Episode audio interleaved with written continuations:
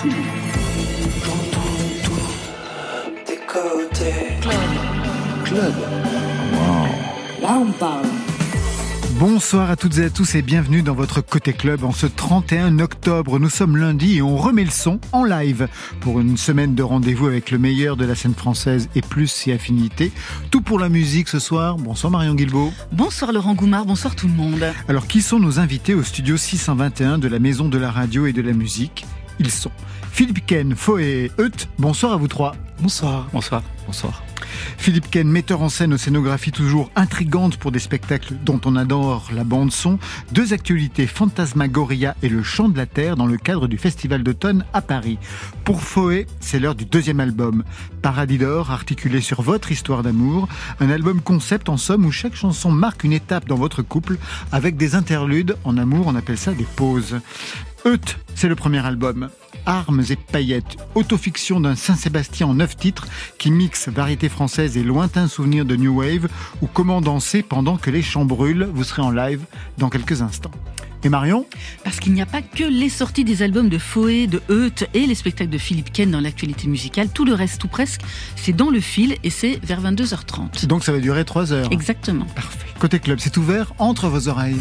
Côté club, Laurent Goumard sur France Inter. Et on ouvre sur un paradoxe, sur un au revoir. Jeanne nous salue sur France Inter.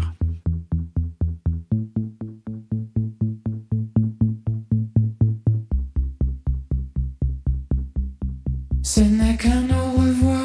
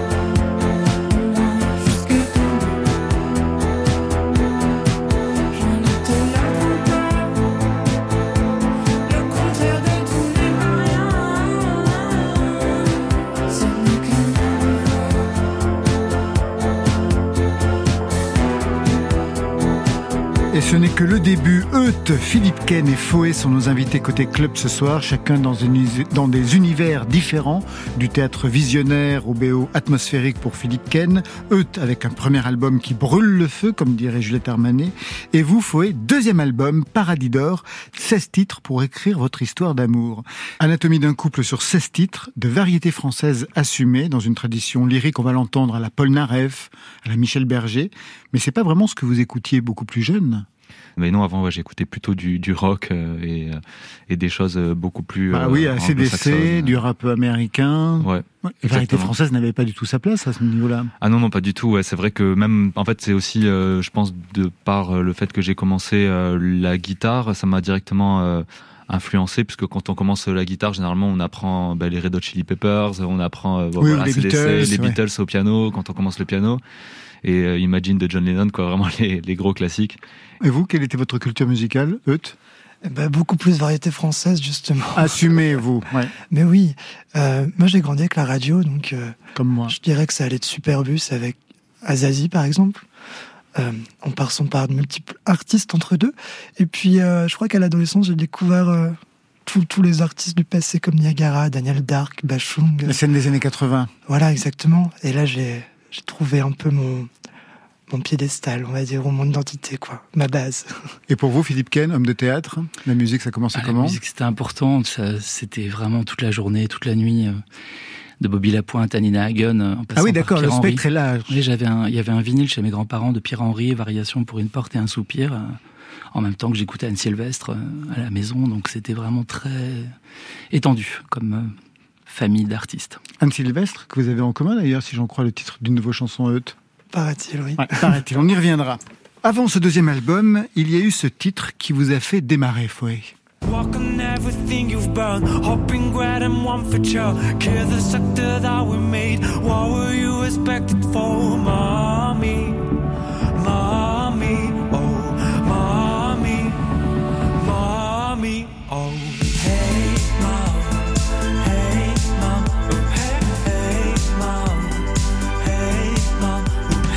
Manifestement, vous construisez un album contre le premier, puisque là, vous chantiez en anglais au tout début. Bah, c'est vrai que comme j'ai commencé à écouter de la, musique euh, française euh, récemment, euh, voilà, l'anglais c'était très important pour moi. Et puis je pense que aussi c'était un peu une, sorte de, petit abri pour me cacher aussi, parce que c'est vrai que la langue française c'est dur, quoi, de, donner ses, émotions comme ça.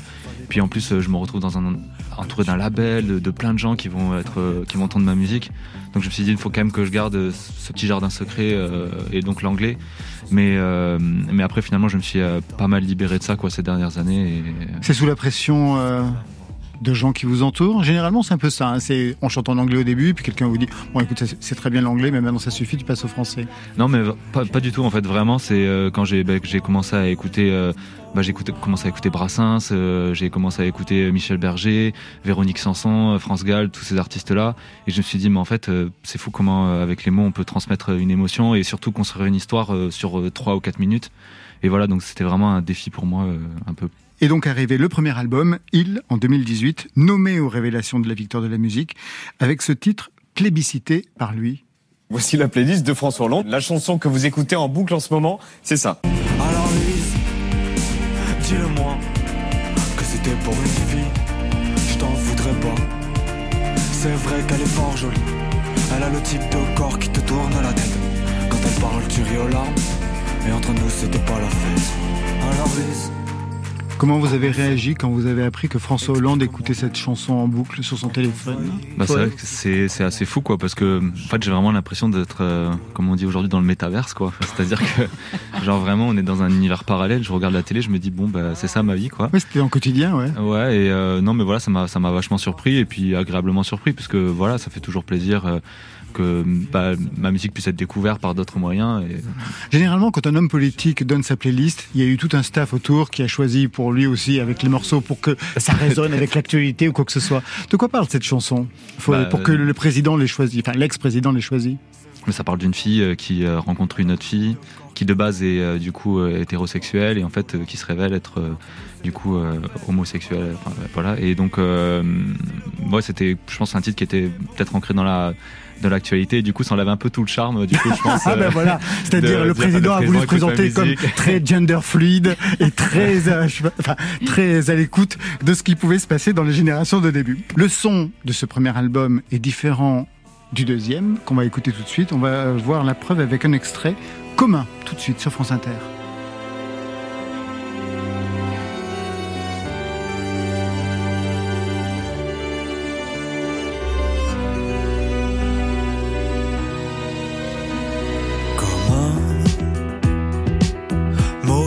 De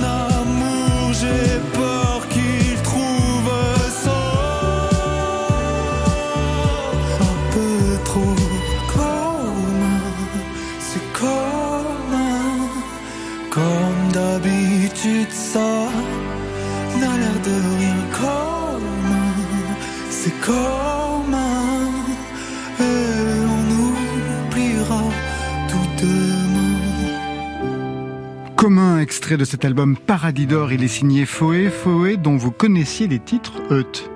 Oui, oui, oui, je chantais Foé euh, sur mon piano à Beauvais quand j'avais 17 ans. C'est vrai.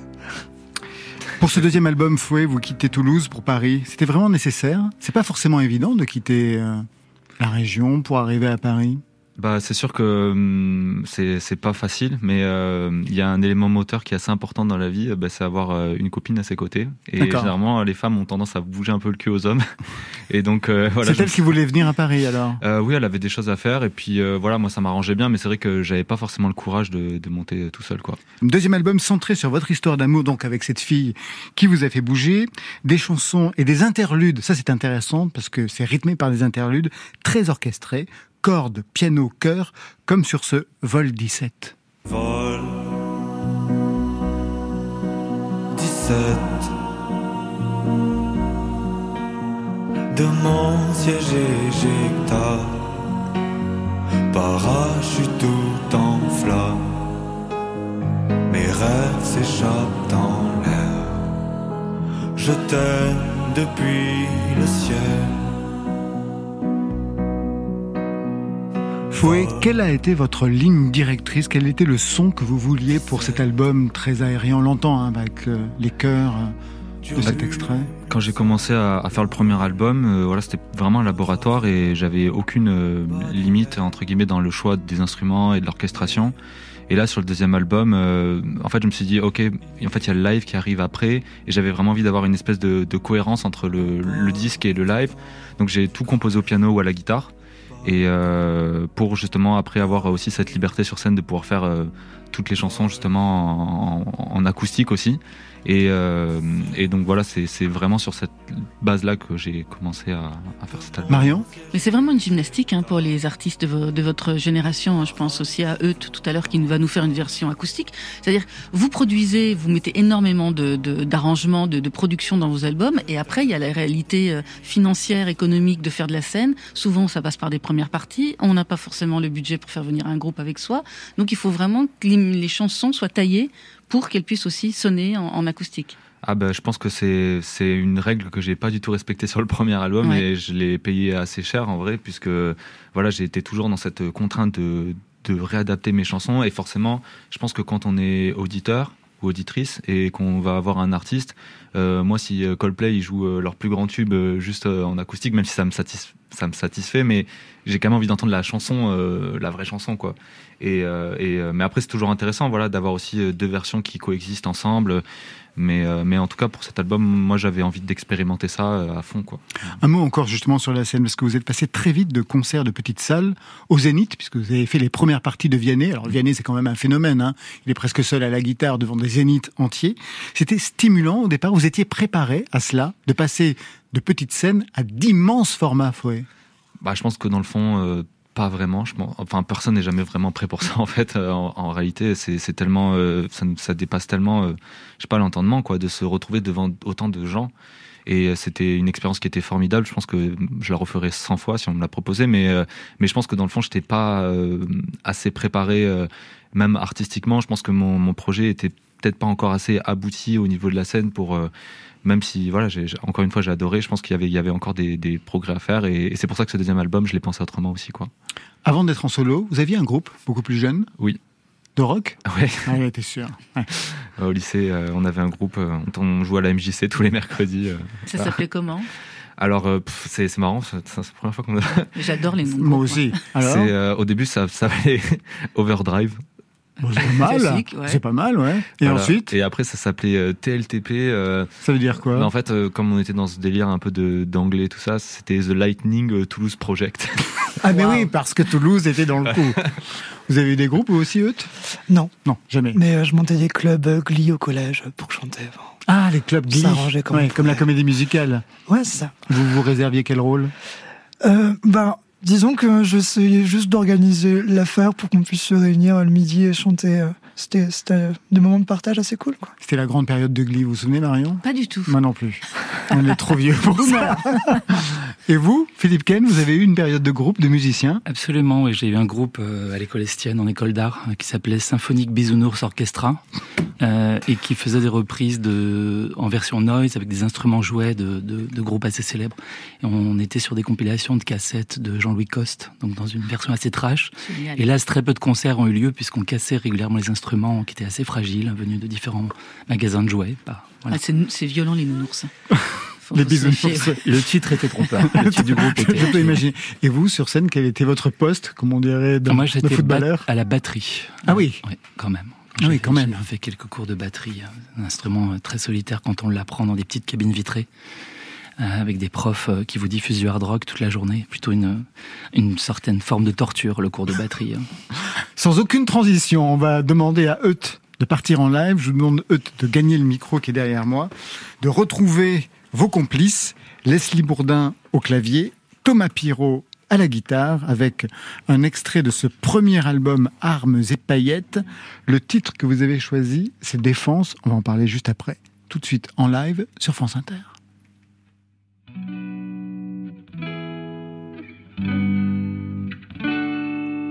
Sur dos j'écris mon départ Lunaire éclairci, c'est déjà la nuit La foule qui rentre il est temps Je n'avais pas prévu qu'on était samedi. On m'a pris la main et pris la manche Que j'en ai la ville qui penche, qui penche autour de moi. J'ai plus le temps, j'ai plus les danses Et je me défends en transcadence. Il est tard, dis-moi que c'est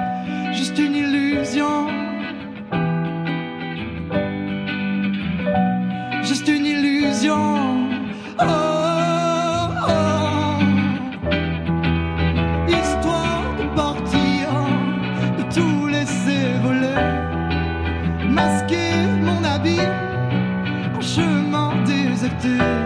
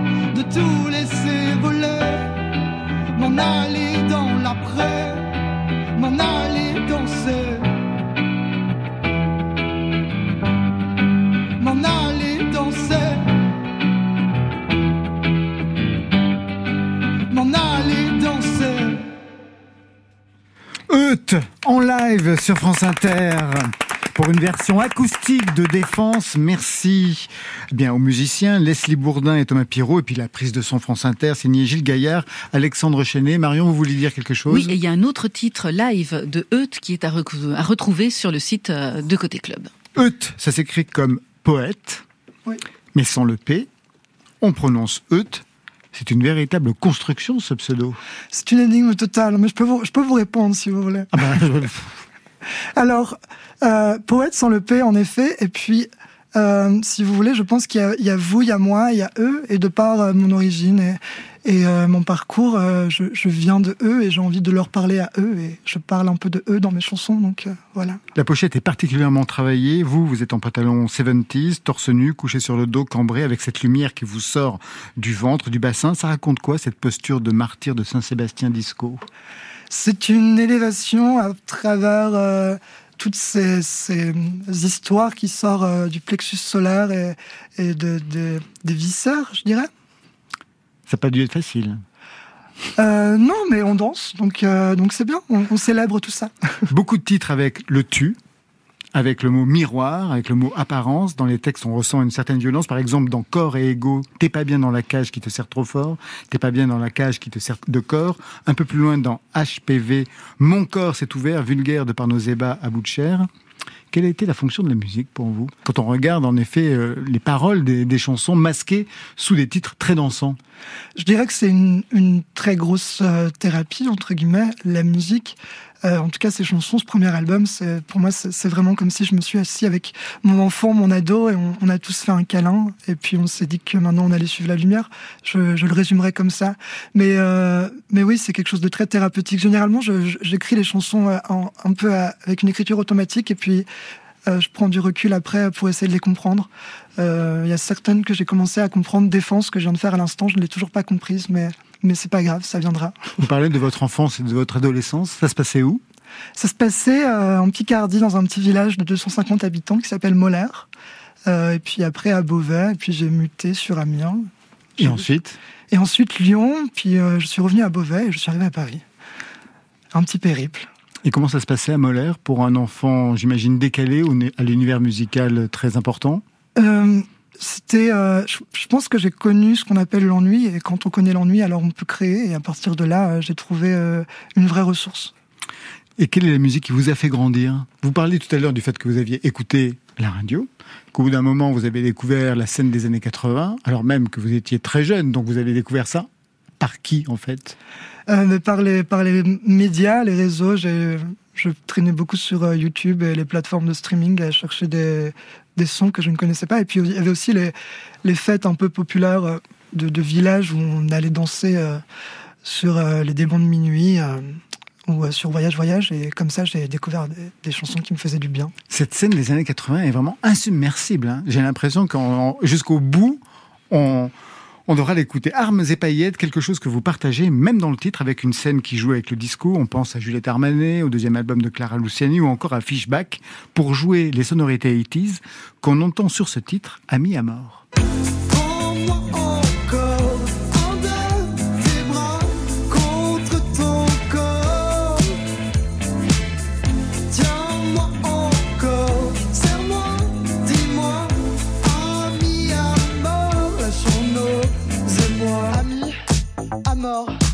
Mort m'amuse, j'adore.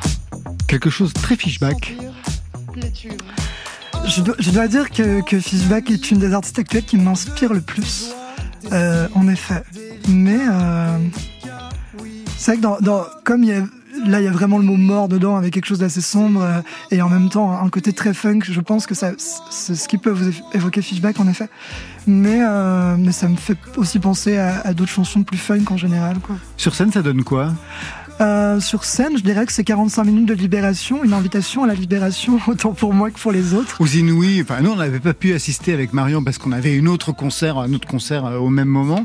Mais on nous a rapporté ce que ça donnait. Vous sautiez absolument partout pendant 45 minutes de, de live. C'est vrai. Les Inuits étaient un, contexte assez particulier après parce qu'on avait une semaine où on était euh, tous ensemble, donc il y avait quelque chose comme vraiment une libération ou quand vous sortez un, lion d'une cage de, dans un cirque, enfin, avait cet effet-là. Mais euh, généralement, oui, c'est vraiment, euh, je, danse sur mes névroses et j'invite tout le monde à danser sur ses névroses, à repartir beaucoup plus léger et à se sentir victorieux vis-à-vis de soi-même. Et ça fait juste du bien de s'accepter comme ça. Les Inuits, c'est un moment de partage avec les professionnels. Est-ce qu'il y a eu un avant et un après? Ce moment-là à Bourges. Oui, oui, clairement. Surtout, je pense, euh, j'ai rencontré 32 autres artistes euh, qui sont juste euh, géniaux. Et on a vraiment construit, je dirais, une famille nuit.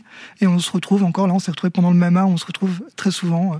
et ça fait du bien d'avoir des échanges comme ça entre artistes très bienveillants. Et avec les professionnels et avec les professionnels. les programmateurs, les labels. Je dirais qu'on a, on a réussi à monter une belle équipe qui m'entoure et que j'ai la choix d'avoir, donc oui.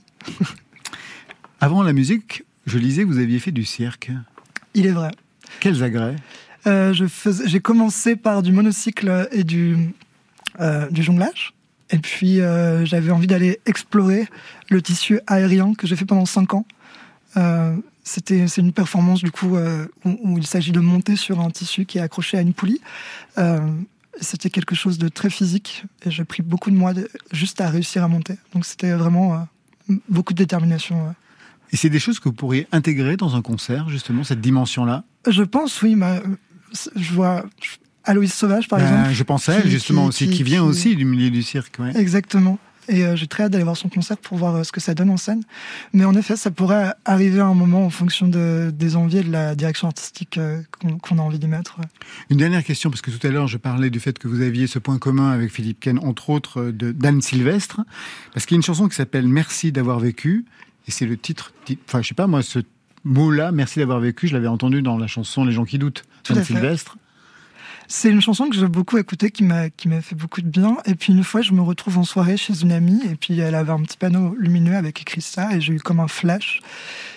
Et j'ai pensé à tous ces gens euh, qui m'ont inspiré, que je n'ai pas connus, comme Christophe, Daniel Dark ou même Soulage, euh, qui nous a quittés dernièrement. Et, euh, et j'avais envie de pouvoir leur dire merci, même s'ils n'étaient pas là. Mais parce que je pense que des fois on inspire de manière totalement inconsciente et, c'est important pour moi de, remercier ces gens-là d'avoir existé quoi. Christophe, Daniel Darc, je comprends. En quoi Soulage vous concerne-t-il? Euh, J'ai eu la chance d'étudier les arts plastiques et euh, Soulage et Duchamp étaient mes deux artistes favoris, je dirais. Dans deux directions complètement différentes. Oui, l'un pour l'esthétique qui moi me touche et me transperce et tout ce travail avec la lumière et l'autre parce que je crois que le chemin me séduit davantage que la finalité des choses et je trouve que les chemins du chant sont toujours incroyables. Vous avez pas mal de tatouages euh, sur l'avant-bras gauche, il y en a partout? Euh, non, il y en a juste sur le bras gauche. Et euh, il y en a un qu'on voit sur la pochette d'ailleurs. Exactement. Qui se situe sur le plexus solaire du coup. Il représente quoi? C'est un ex-voto que, ma mère m'a offert et je l'ai accroché chez moi et je ne sais pas pourquoi, mais j'ai l'impression que depuis que j'ai cet objet, euh, je suis euh, comme relié à, mon guide spirituel à travers lui et je lui demande beaucoup de choses. Voilà. Votre mère vous a offert un ex-voto? Oui. Vous avez fait une analyse? Euh, pas encore, mais on va Je ne demande pas de réponse à cette question. Euth et Foé, vous restez avec nous. On a rendez-vous avec Philippe Ken dans quelques instants avec Marion Guilbault, mais tout de suite une nouvelle chanson. C'est un inédit de Bertrand Belin qui figurera sur l'édition augmentée de son album Tambour en vision, attendu pour le 18 novembre. La nouvelle, ben c'est le titre, c'est sur France Inter.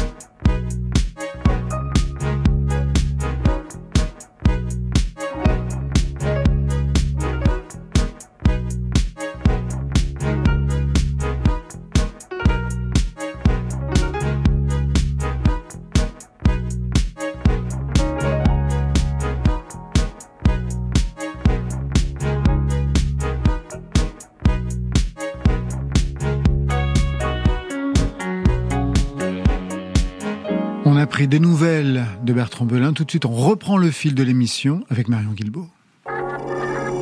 Côté club, le fil. Si c'était facile, ça saurait.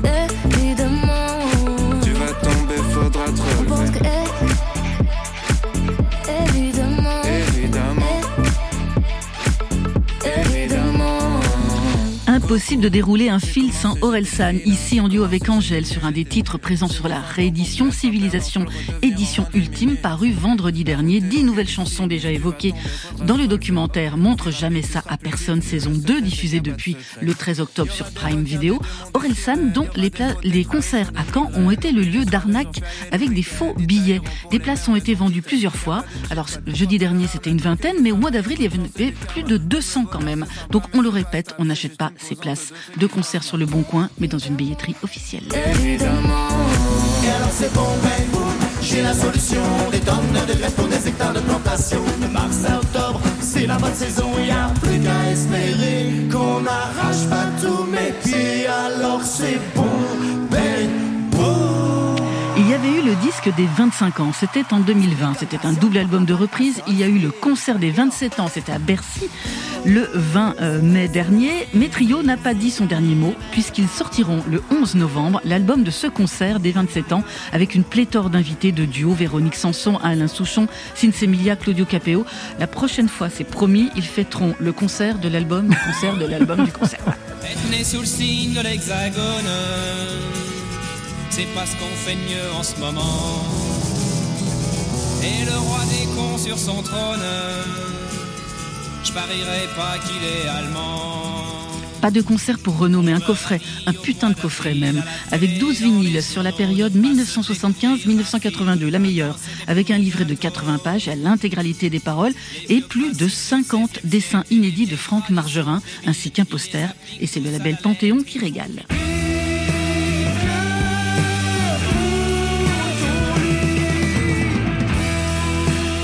Vous reconnaissez cette chanson Laurent?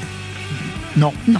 Bon, mais cette voix, non, ce n'est pas celle du patron, mais c'est celle de son dernier guitariste et directeur musical, Yarol Poupeau, Ah, qui voilà. reprend 12 chansons de, De Johnny, Johnny. Hallyday de la période fin 60, début 70. L'album sortira le 2 décembre. L'ex-guitariste de FFF chante, joue de tous les instruments. Il l'a enregistré, il l'a mixé tout seul, comme un vrai fils de personne, so long Johnny.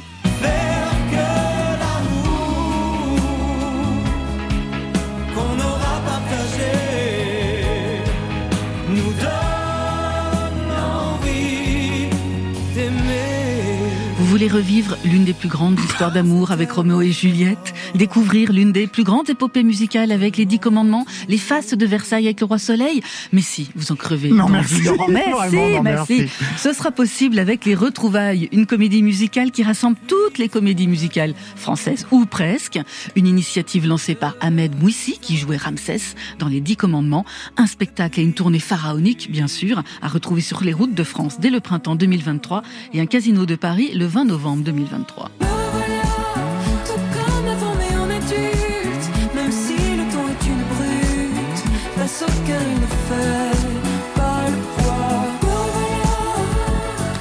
Sera pas à l'affiche des retrouvailles, elle, mais elle est dans le dernier numéro des Inrocks puisqu'elle en est la rédactrice en chef, Clara Luciani, qui publiera elle aussi une réédition le 25 novembre de Cœur avec quatre reprises et qui souhaite, dans les Inrocks, mettre en valeur des femmes qui l'ont inspirée, entourée, protégée, exaltée. Sororité un jour, sororité toujours. Le numéro est toujours en kiosque.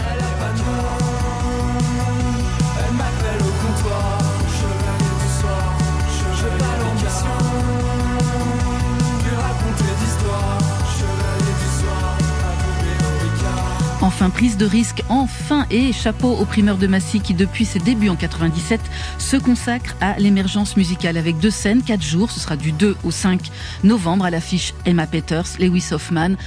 euh, Gwendoline, Julien Granel ou encore vous, Euth. Bref, toute la programmation ou presque de côté club qui soufflera les 25 bougies d'un festival défricheur. Il y a également une déclinaison en région de l'événement. C'est à Castres du 3 au 5 novembre.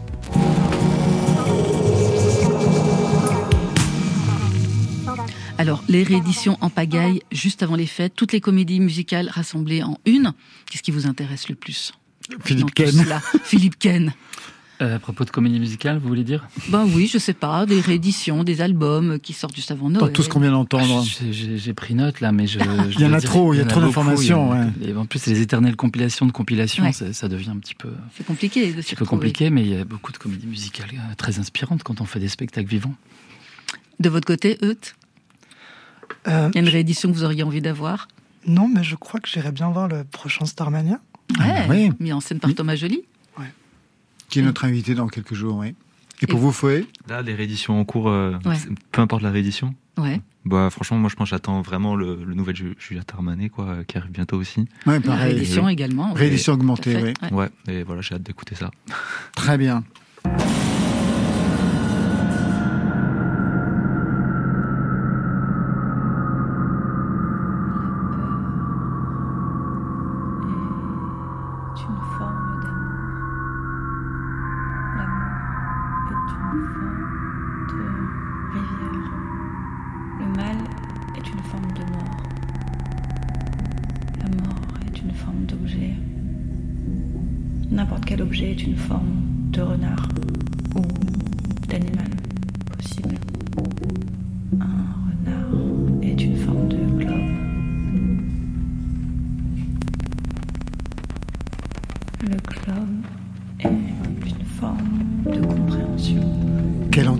Philippe Ken Vous resituez ce son extrait de Fantasmagoria.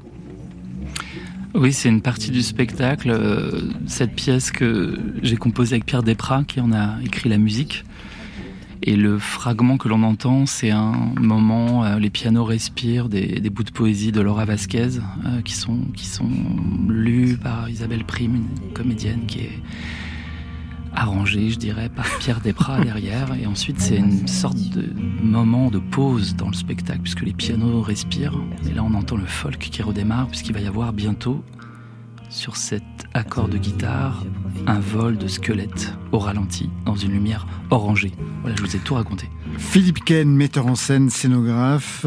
Côté musique, on l'a appris tout à l'heure, un passé de groupe. Euh, important. Important. Vous êtes un des invités spéciaux du Festival d'automne à Paris avec plusieurs pièces. On a pu voir Cosmic Drama, un space opéra dans une météorite vaisseau spatial où des hommes ont dansé avec des cailloux sur une planète Terre post-apocalyptique. Au programme à venir, deux pièces. D'abord donc ce Fantasmagoria, un théâtre de fantômes, de danse macabre sans acteurs. Mais comme je n'ai encore rien vu, est-ce que vous pourriez donner des indices? Quelle est l'histoire de Fantasmagoria qui est Robertson en fait? Oui, en fait, ça prend point d'origine. Je, crois que d'ailleurs, en vous entendant parler de musique admirablement et cette chance que vous avez de chanter, c'était important de raconter que les musiques sont souvent la source d'inspiration, le point de départ de beaucoup de pièces. Fantasmagoria, en fait, c'était l'envie de travailler vraiment en hommage à ce genre qui a été inventé par Robertson après la Révolution française. Euh, le sang avait coulé, les têtes avaient valdingué et le peuple avait sans doute besoin d'un rapport au spectaculaire pour exorciser euh, toute cette terreur.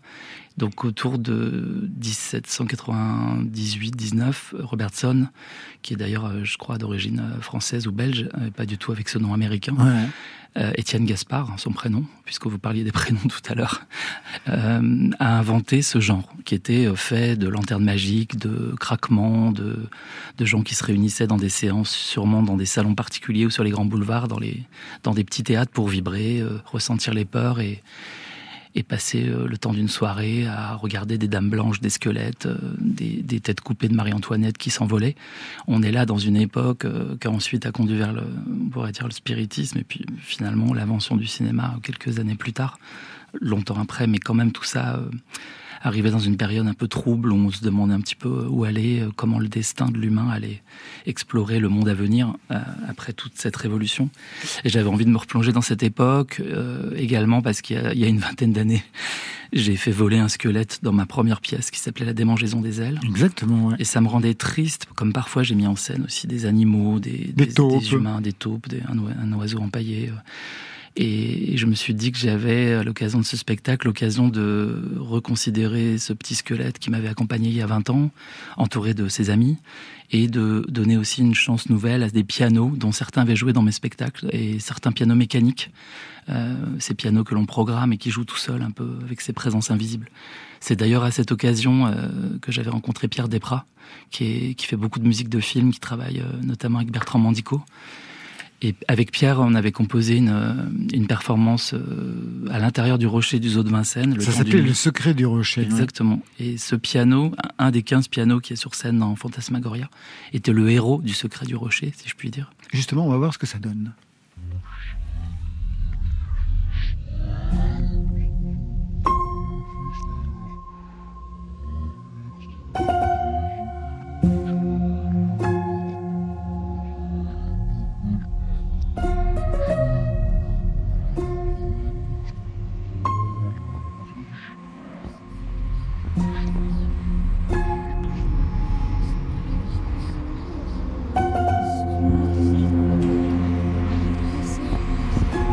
15 pianos, c'est ça Préparés sur la scène pour Fantasmagoria?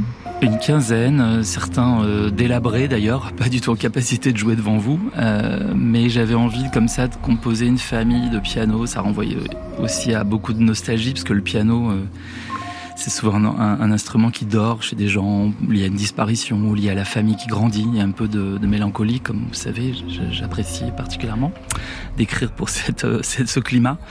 Euh, et sinon, c'est uniquement composé de projections et de, et de ce rapport au son que, que Pierre a, a, composé et des musiques. Alors justement, le piano qui était euh, à l'intérieur euh, du rocher, du zoo de Vincennes pour le secret du rocher, quelle était la composition? Qu'est-ce que vous aviez imaginé à cette époque-là pour que ce piano se retrouve sur la scène de Fantasmagoria? Bah, C'était un piano qui était faussement connecté au rocher du zoo, comme si les vibrations de la pierre et du béton euh, du zoo de Vincennes euh, lui communiquaient euh, déjà des formes de l'au-delà, j'allais dire. Et, et j'ai décidé de prolonger ce, ce, ce, moment. Il y a aussi beaucoup de textes de Robertson qui sont utilisés parce qu'il a, il avait une manière d'introduire ses spectacles comme un bonimenteur, puisque c'était fait à partir de rien. Il y avait trois plaques euh, diapositives, enfin qu'on a appelé les lanternes magiques, un petit peu de fumée et puis. Euh, oui, et puis l'affaire était faite. Quoi. l'affaire était faite, sûrement avec un ou deux pianistes euh, sur le bord de scène, deux trois plaques en métal, métal qu'on qu'on faisait valdinguer pour imiter le tonnerre, mais c'était fait de, de trois fois rien. Euh, ce qui est un peu le cas dans le spectacle. Il y a un tulle, il y a des projections. J'avais envie, j'avais envie vraiment de me replonger dans cette époque. Sans acteur. Et un peu plus loin, toujours dans Fantasmagoria, voilà ce qu'on entend.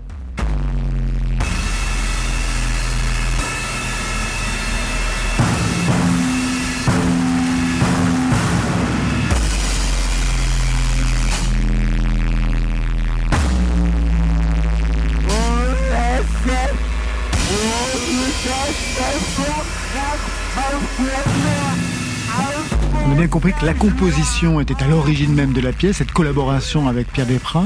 Qu'avez-vous imaginé en fait comme sonorité, comme bande son pour euh, ce spectacle de fantômes Là, on entend un bout d'ailleurs particulièrement euh, où les pianos sont particulièrement énervés, avec une voix contenue d'un musicien euh, qui s'appelle Helg, qui, qui, est en train de crier des sortes de textes de Lord Byron. Et tout ça sort des pianos? Il est coincé là, visiblement. On le voit pas physiquement. Mais j'ai travaillé avec des contributions euh, de, différents, de différentes voix, dont, dont qui est, qui est, un musicien aussi, euh, qui, qui, performe sous le nom de Helg et la chimie, qui est un groupe. Euh, et on assiste dans cette petite séquence à euh, une ronde de squelettes, véritablement une ronde macabre, une sorte de danse de, de possibilités qu'ont les images projetées, euh, de s'exciter et, de, et merci à France Inter de diffuser de la musique tribale à, à une heure de grande écoute. de grande écoute. On ne vous a jamais demandé de scénographier un concert. Je vous pose la question. Dominique González Forster, Andlecia ont scénographié un concert magnifique pour Christophe. Raphaël, dernièrement, été mis en scène par Guillaume Vincent. Et c'était un moment vraiment exceptionnel. Et vous, Philippe Ken Si, c'est arrivé. Euh, parfois, par manque de, de temps, euh, j'ai pour l'instant mis de côté. Et puis, j'en ai fait quand j'étais jeune, parce que je faisais des projections Super 8 de films grattés, de pellicules expérimentales pour un tas de groupes de noise et dont je me rappelle à peine des noms. Euh, donc, ça a quand même été une enfance marquée par la scénographie pour d'autres, des lumières de concert et beaucoup d'images projetées à, à, cette époque, dans les années 90. Et aujourd'hui, quels sont les artistes qui ont pu vous approcher, même si vous n'avez pas donné suite? En fait, la plupart du temps, j'ai l'impression que c'est moi qui approche des musiciens et, que j'ai le plaisir de pouvoir les convier sur le plateau. Euh, j'ai l'impression que ça fait 20 ans que je mets en scène des, des spectacles qui s'inventent euh, avec un groupe d'interprètes et dont certains vraiment parfois viennent du monde de la musique.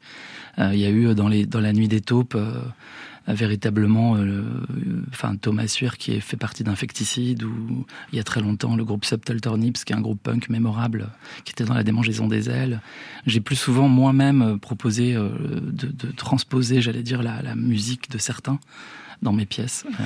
À quel moment est arrivé ben, cet intérêt pour la musique noise, la musique post-punk que vous citez dans ce parcours, Philippe Clem Parce qu'au au départ, vous disiez Bobby Lapointe. Bon, certes, il y avait aussi Nina Hagen, mais la culture noise, on n'est pas dans ce domaine-là quand même. Non, mais c'est toujours été euh, extrêmement vaste et c'est la chance dans, les spectacles. Pour moi, la musique prend en charge toute la dimension presque euh, sentimentale ou psychologique que je demande pas forcément aux comédiens. Euh, et l'utilisation aussi nombreuse de musique de film, de climat, qui donne un certain, euh, une certaine forme d'héroïsme à des missions que je confie, euh, parfois très absurdes à mes interprètes dans des fables où il faut sauver euh, des astéroïdes dépressifs ou réenchanter un parc d'attractions en coton. Et, il faut dans ces cas-là la dimension musicale pour y croire, pour croire à des quêtes, pour croire à des missions.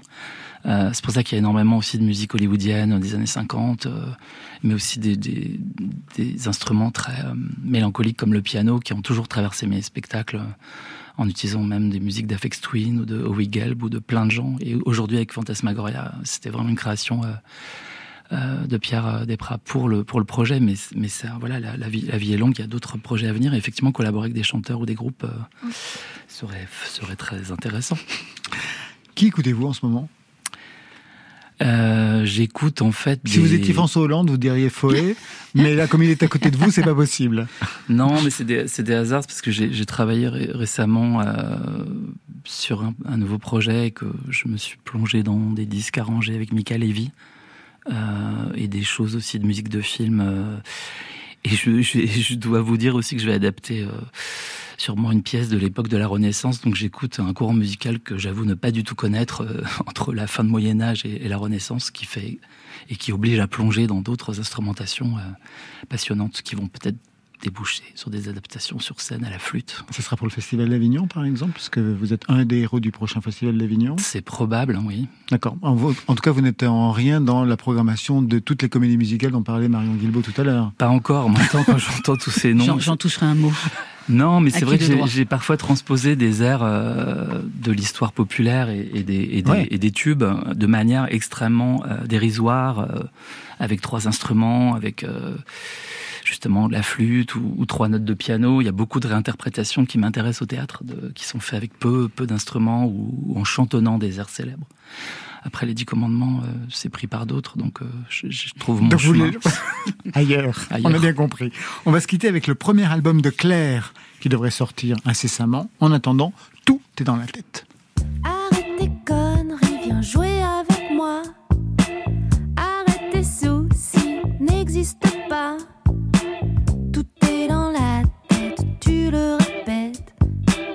Fais-toi couper la tête, fais-toi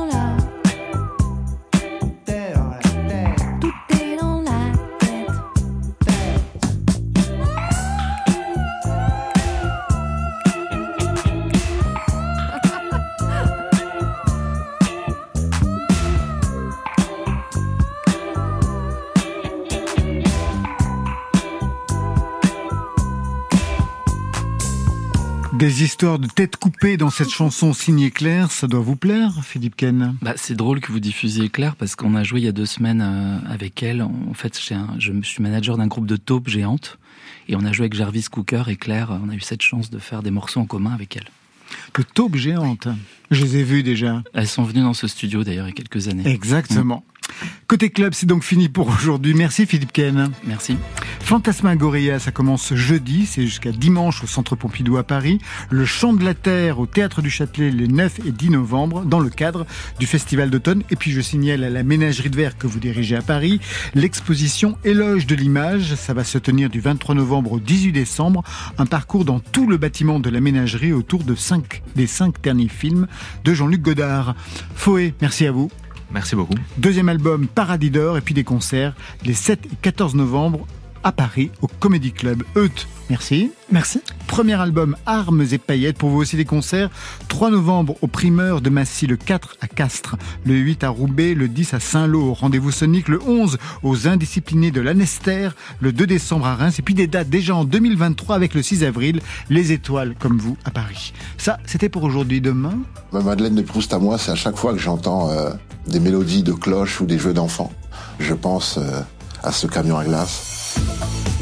Oxmo Puccino se la jouera Proust demain avec à ses côtés Dossé. Et pour vous Marion Je pense que c'est une surprise. D'accord, elle n'a rien bossé pour l'instant, elle va passer la soirée à travailler. Je remercie toute l'équipe qui travaille à la réalisation de cette émission. Étienne Bertin à la réalisation, à la technique, Gilles Gaillard, Alexandre Chenet. Merci à Marion Guilbeault, Alexis Goyer, Virginie Rosic pour la programmation et Margot Terre qui nous accompagne cette semaine. Enfin en playlist bien sûr. Elle est, c'est la reine de la playlist, hein. c'est c'est Valentine, Valentine Chedebois. Allez, côté club, c'est fini pour ce soir. Que la musique soit avec vous. Oh, c'était formidable. La musique, elle est jamais triste. Oui. Elle existe Yes. ou elle n'est pas. Bye, bye.